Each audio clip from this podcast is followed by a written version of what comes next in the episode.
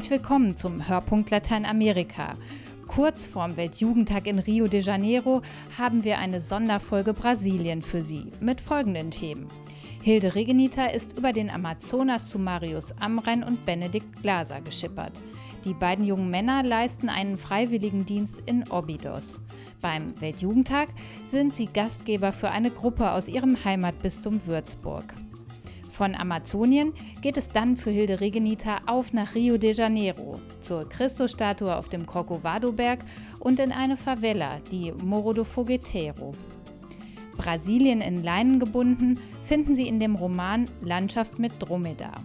Thomas Völkner hat mit Autorin Carola Saavedra gesprochen. Mein Name ist Caroline Kronenburg. Viel Spaß beim Hören. Ein Jahr lang arbeiten Benedikt Glaser und Marius Amrein über den Freiwilligendienst weltwärts im brasilianischen Obidos.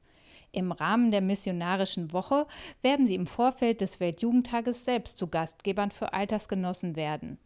Hilde Regenita hat mit den beiden jungen Männern über das Leben am Amazonas, ihren Freiwilligendienst und ihre Erwartungen rund um das große Jugendtreffen gesprochen.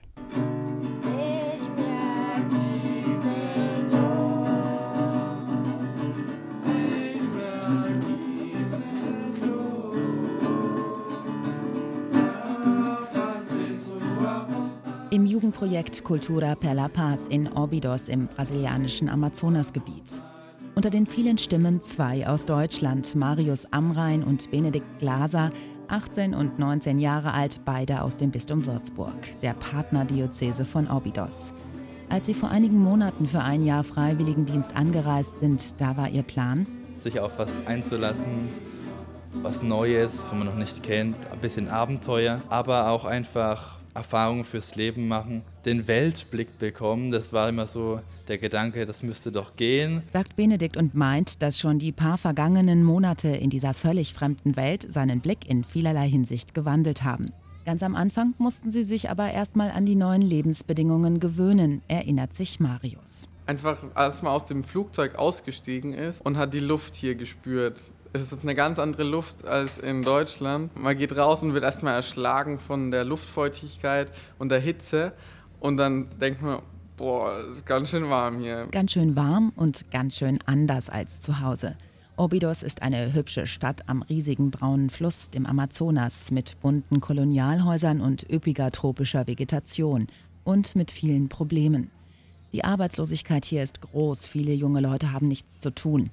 Deshalb ist der Einsatz im Jugendzentrum auch so sinnvoll, denn hier können sich Mädchen und Jungs fortbilden, Sprachen oder ein Instrument lernen oder in Computerkursen Informatik büffeln. Benedikt und Marius wiederum können sich einiges von ihren brasilianischen Kollegen und Schülern abgucken. Was ich mitnehme nach Deutschland ist vor allem, dass es immer einen Plan B gibt. Und wenn der Plan B nicht klappt, dann auch noch einen Plan C. Den Leuten macht es hier überhaupt nichts, wenn das nicht so klappt, wie man sich das vorgestellt hat. Insgesamt ist es einfach die Einfachheit, die überwiegt hier und dass man ohne irgendwelchen großen Terz zu machen, ähm, auf eine Lösung kommt. Die beiden Jungen wohnen mit in der Hausgemeinschaft des deutschen Bischofs von Obidos, Bernhard Bahlmann. Und sie nehmen intensiv am geistlichen Leben hier teil, besuchen Gottesdienste und Katechesen. Ihre Erfahrung dabei? Gott selber ist hier viel stärker präsent und auch im Gottesdienst ist es ein Ort, der Konversation mit den anderen Menschen, ein Ort des Treffens, ein Ort des Lebens und nicht ein Ort des in sich hineinbet, nur mit Gott allein, sondern auch mit den anderen Menschen. Und es macht oft sehr, sehr viel Spaß. Besonders freuen sich die beiden aber auf den Weltjugendtag in Brasilien. Bevor es Ende Juli richtig losgeht in Rio de Janeiro, werden sie erstmal selbst Gastgeber sein für deutsche Altersgenossen, die sie zur sogenannten missionarischen Woche am Amazonas erwarten. Die Jugendlichen aus der Umgebung von Würzburg, die werden wir erstmal eine Woche hier in Orbitus begleiten, werden hier wahrscheinlich viel zeigen und einfach hier versuchen, dass sie ein bisschen das Lebensgefühl hier mitbekommen. Wir sind jetzt hier in Amazonien und es ist eine ganz andere Kultur als dann in Rio. Und nach dieser Woche gehen wir dann mit ihnen zusammen nach Rio zum Weltjugendtag, zum neuen Papst und sind wir einfach mal gespannt auf dieses Großevent. Ein Großevent, das hier in Brasilien durchaus große Hoffnungen weckt. Ja, auf jeden Fall. Dadurch, dass das Jahr der Jugend hier ausgerufen wurde, ist der Weltjugendtag ganz präsent, immer in den Gottesdiensten und es wird immer gesagt, ja, da kommen dann die Deutschen, da werden wir dann ein großes Fest machen. Wir erleben das einfach so, dass hier die Menschen sehr offen sind dafür, den Weltjugendtag als eine Möglichkeit sehen, auch ein bisschen aus Obidos rauszukommen. Aus der gesamten Diözese Orbidos werden 50 Jugendliche an den Zuckerhut fliegen, fünf aus jeder Gemeinde. Damit diese jungen Leute fahren können, hat das Bistum Würzburg Geld gespendet. Auch die deutschen Jugendlichen werden einen Teil zu den Reisetickets ihrer künftigen brasilianischen Freunde dazutun und auch das örtliche Bistum beteiligt sich. Und das lohnt sich bestimmt. Ich denke, es ist einfach auch wichtig, sich ab und zu mit ganz vielen anderen Jugendlichen aus der ganzen Welt zu treffen, die den gleichen Glauben haben, die auch katholisch sind. Das zeigt einem, dass man da nicht allein ist und es ist dann auch schön, weil man, ich glaube, auch von den anderen lernen kann. Voneinander lernen, miteinander lernen, miteinander beten und singen. Das bringt der Weltjugendtag den jungen Menschen aus der ganzen Welt, meint Marius und fügt hinzu, dass das katholische Glaubensfest auch gut für Brasilien als Land und Nation ist. Dadurch, dass einfach nochmal viel mehr Leute dorthin kommen und merken, wie schön Brasilien ist, was es für zahlreiche Facetten daran gibt. Und das bemerken dann die Brasilianer auch wiederum, wie schön ihr Land ist und dass es jetzt auch Achtung in der Welt findet. Und dann ist man auch stolz auf sein Leben und auf sich selbst. Dass die Brasilianer mit Fug und Recht auf ihr Land stolz sein können, das möchten Benedikt und Marius bald auch den Leuten aus Deutschland vermitteln. Deshalb hier noch einmal eine ausdrückliche Einladung an alle deutschen Jugendlichen von Marius und Benedikt zum Einstimmen schon mal auf Portugiesisch. Ei, jovens da Alemanha, vamos para Rio de Janeiro. Galera da Alemanha, por favor, vem para Óbidos. É muito legal fazer a experiência aqui e viver juntos como ähm, brasileiros. Mit dieser Einladung nach Brasilien verabschieden sich Marius und Benedikt für heute. Wer lesen möchte, was junge Erwachsene und die Adveniat-Delegation beim Christentreffen in Brasilien erleben, kann das unter adveniat.de/blog tun.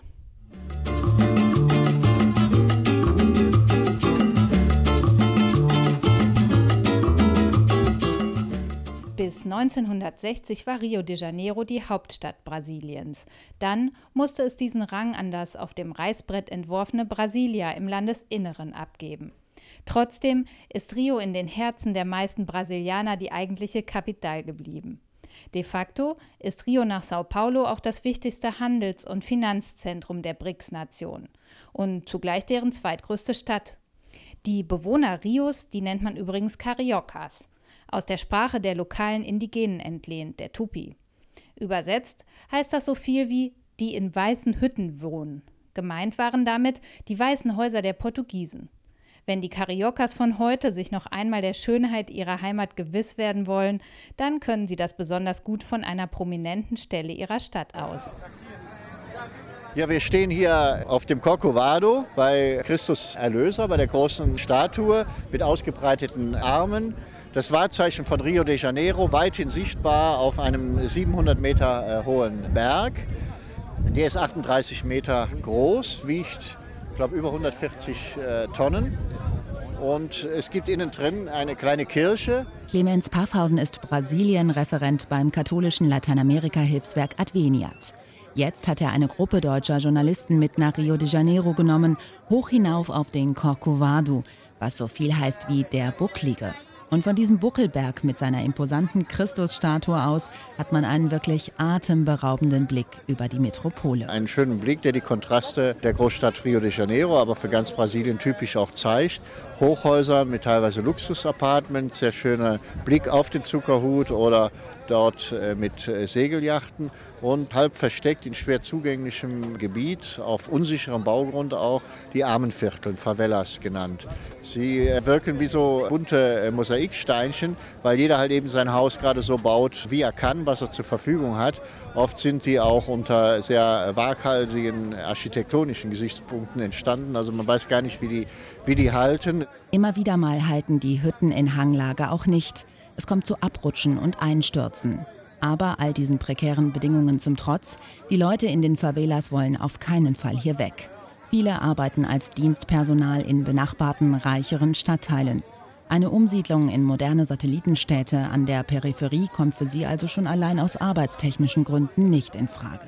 Der Regierung aber sind die Armenviertel im Herzen der Millionenmetropole Rio ein Dorn im Auge. Vor den kommenden Großevents Fußball-WM und Olympia würden viele Amtsträger Rio gerne aufräumen und die Armen woanders hinschicken, dorthin, wo sie keiner mehr sieht.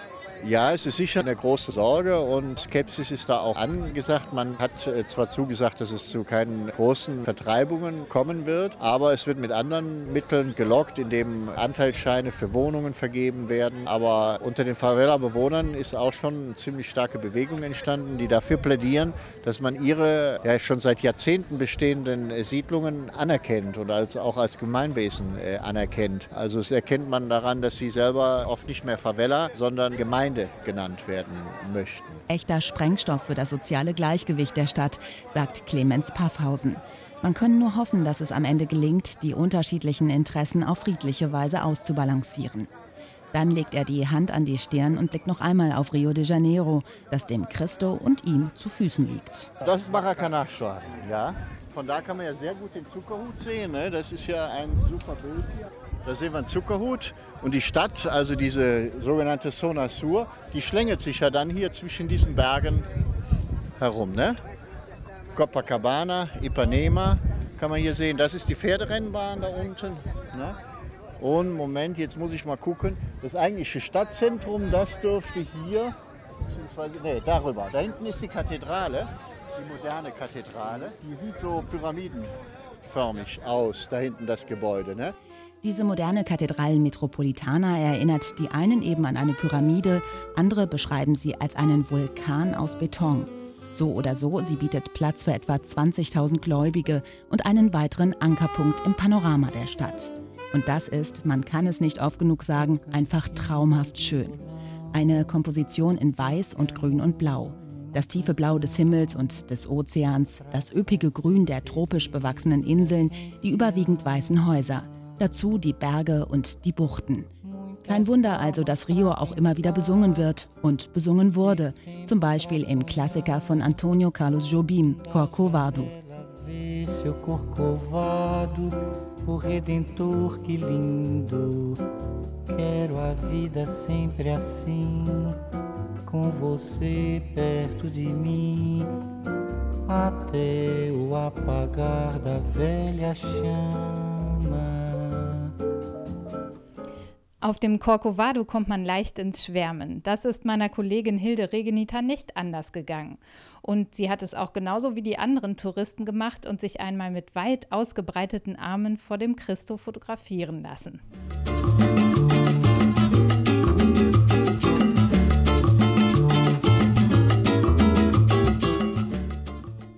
Vom Christo aus betrachtet hüllt sich Rio de Janeiro in bunte Farben. Doch Brasilien ist ein Land der Gegensätze. Das wird besonders in Rio de Janeiro sichtbar, wo die Armenviertel, die sogenannten Favelas, direkt neben schicken Stadtteilen wie Copacabana, Ipanema und Leblon liegen. Die Kirche steht an der Seite der Armen. Hilde Regenita hat Adveniat Projektpartnerin Rosa Alice in der Morro do Fogueteiro besucht. Das größte Problem ist, dass es nicht genügend Arbeit gibt. Und die Schulbildung ist auch miserabel. Und so hängen viele Jugendliche den ganzen Tag einfach rum und greifen dann nur allzu oft zu Drogen. Rosa Alice weiß, wovon sie spricht. Seit über einem halben Jahrhundert schon lebt und arbeitet die Laienschwester mit den Armen. Konkret mit den Bewohnern der beiden Favelas Moro dos Praceres und Moro do Fogueteiro. Mitten in Rio de Janeiro auf zwei gegenüberliegenden Hügeln gelegen, im Schatten des Corcovado, Blick auf die berühmte Christusstatue inklusive. Kein Wunder, dass Brasiliens Regierung hier für Ordnung sorgen wollte und vor gut zwei Jahren ihre Policia Pacificadora hergeschickt hat, die sogenannte Befriedungspolizei, durchaus mit Erfolg.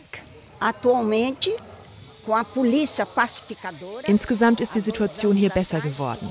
Früher verbreiteten die Gangsterbosse Angst und Schrecken. Das ist erstmal vorbei. Natürlich würden wir uns wünschen, dass sie auch in sozialer Hinsicht noch mehr tun. Aber jetzt sind wir erstmal ganz zufrieden, dass eine gewisse Ruhe eingekehrt ist. Das Bild, dass schon Kinder mit Waffen rumlaufen, das gehört Gott sei Dank der Vergangenheit an. Trotzdem sind die Beamten natürlich nicht bei allen besonders beliebt. Bei Mariana und ihren Freunden zum Beispiel. Mariana ist 17 Jahre alt, talentierte Nachwuchskickerin und durchaus unzufrieden mit der dauernden Polizeipräsenz in ihrer Favela.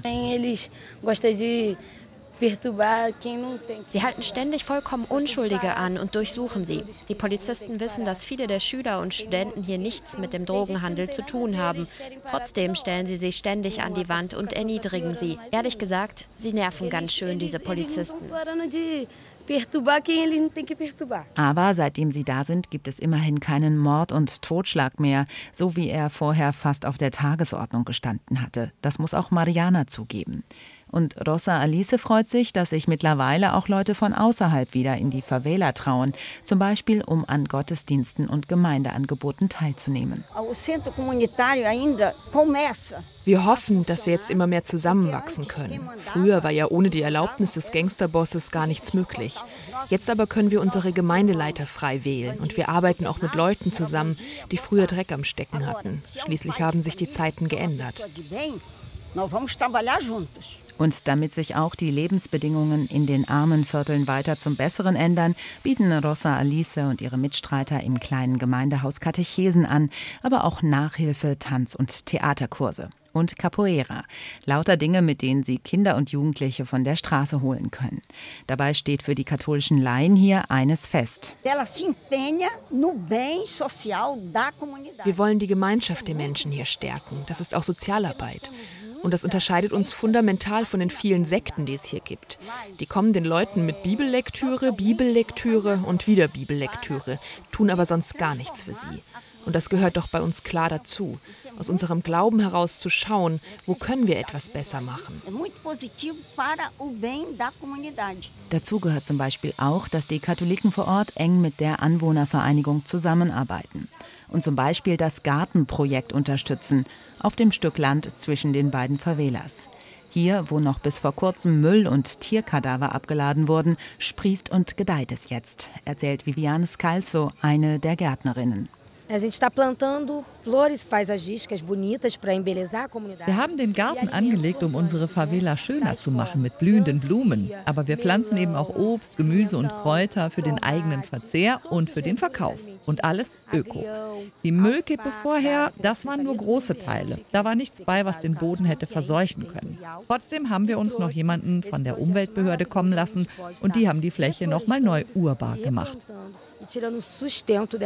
Und auf der wachsen heute eben Bohnen und Basilikum, Zwiebeln und Petersilie, Auberginen und Melonen und kleine Bäumchen. Kleine Pflänzchen Hoffnung halt. Hoffnung auf ein besseres Leben auch für die Menschen hier in den ärmeren Stadtteilen Rio de Janeiros, in den Favelas. Kleine Pflänzchen der Hoffnung wachsen also in Rios Favelas. Im Rahmen des Weltjugendtages können auch Gruppen aus Deutschland Laienschwester Rosa Alice besuchen. Weitere Infos dazu unter adveniat.de/wot. Über die aktuelle Lage in Brasilien und in Rio de Janeiro finden Sie Infos unter blickpunktlateinamerika.de.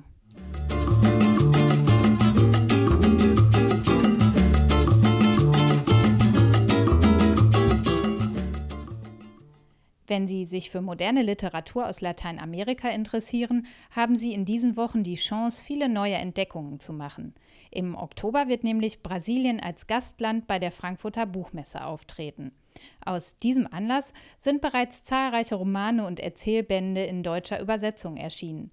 Mein Kollege Thomas Völkner hat sich mit dem Buch Landschaft mit Dromedar beschäftigt und dazu auch gleich mit Autorin Carola Saavedra gesprochen. Wenn Sie beim Stichwort Literatur aus Brasilien an Familiendramen vor tropischem Hintergrund, an mystische Geschichten aus dem Regenwald oder an eine Aufarbeitung der Militärdiktatur denken, dann liegen Sie, man muss es so deutlich sagen, nicht richtig.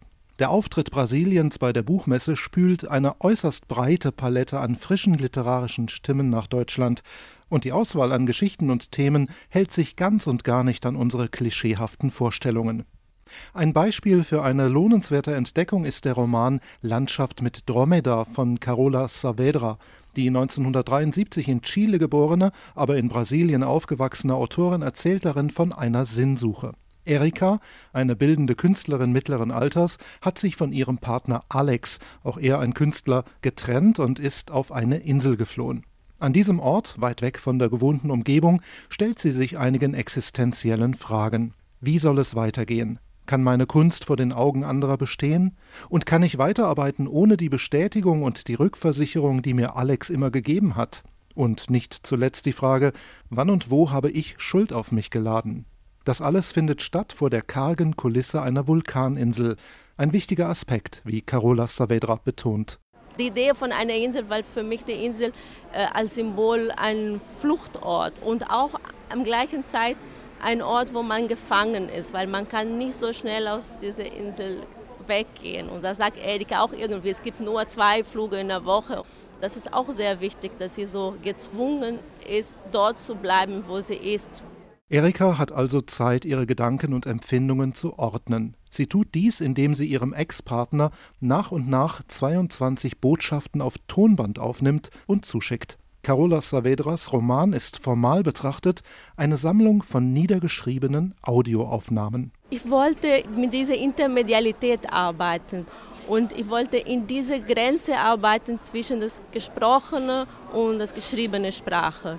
Und was ich da mache, ist so wie ein Simulacrum von Oralität, so, weil wenn sie wirklich sprechen würde äh, und man einfach das transkribieren würde, das wäre keine Literatur. Ne? Aber es muss so geschrieben sein, dass es so aussieht, als es gesprochen wurde. So sagen wir, das war äh, meine künstlerische äh, Herausforderung dabei. Ein Simulacrum von Oralität, sagt die Autorin. Mit anderen Worten, etwas Ähnliches wie gesprochene Sprache, etwas, das wie gesprochenes wirkt, in Wirklichkeit aber nur Blendung ist. Hier wird es wirklich interessant.